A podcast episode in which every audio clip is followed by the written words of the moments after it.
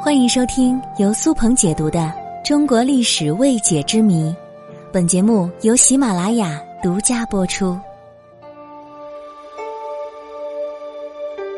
在古代审理犯人和给犯人定罪的时候，狱卒都会让犯人在纸状上签下自己的名字，并按下手印，也就是我们常说的签字画押。这就代表着犯人对纸状上的内容所认同。不过，看到这里，大家或许会感到很奇怪，在那个年代根本就没有像今天这样的指纹对比技术，那么摁手印的意义又在哪儿呢？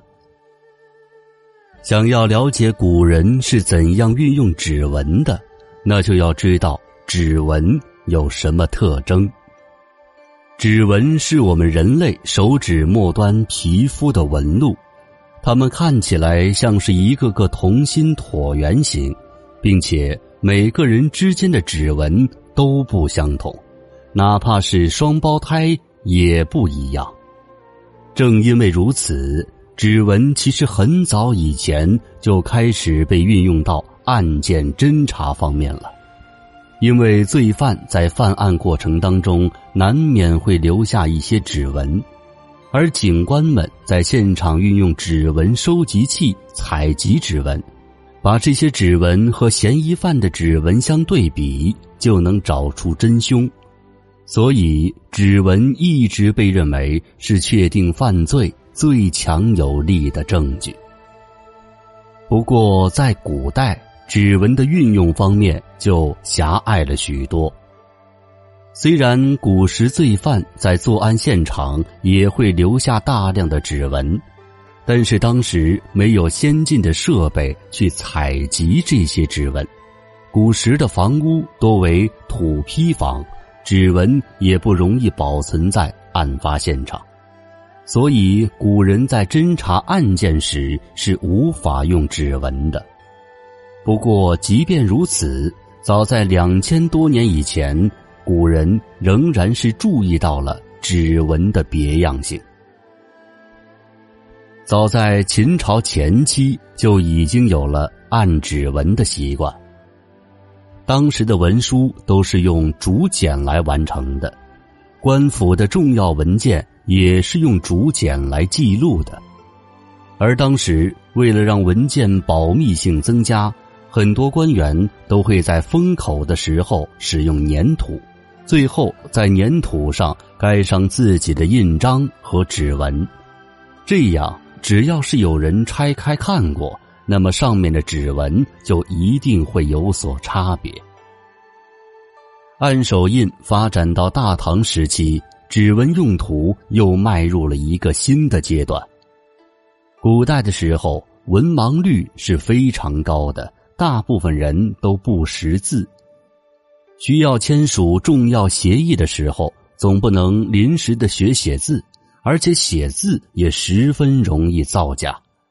于是，具有唯一性、简单易用的按手印就应运而生了。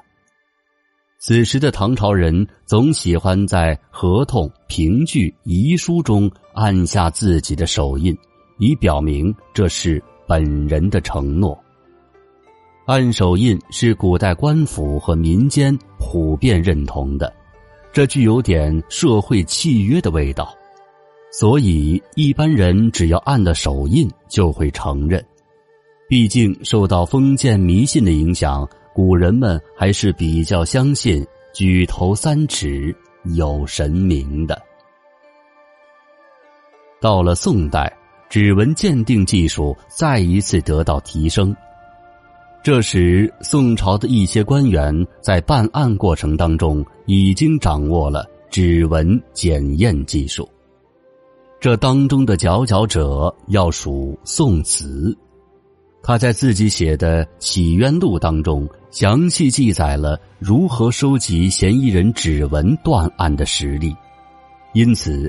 这本书在后来被众多学者公认为世界上最早出现的法医书籍。所以我国用指纹来断案的历史比较悠久，而西方直到一八九一年才开始采取指纹鉴别法。因为在一八九一年，西方提出了著名的高尔顿分类系统，并且逐渐发展成了现代的指纹识别技术。所以，准确点来说，古代并不是没有指纹技术，而是对于指纹技术的运用没有今天这么广泛。不过，放眼全世界，在当时。能够有如此先进的指纹鉴别技术，世界上还真的没有几个，所以我们不得不佩服我们老祖宗的智慧，真的是博大精深呐。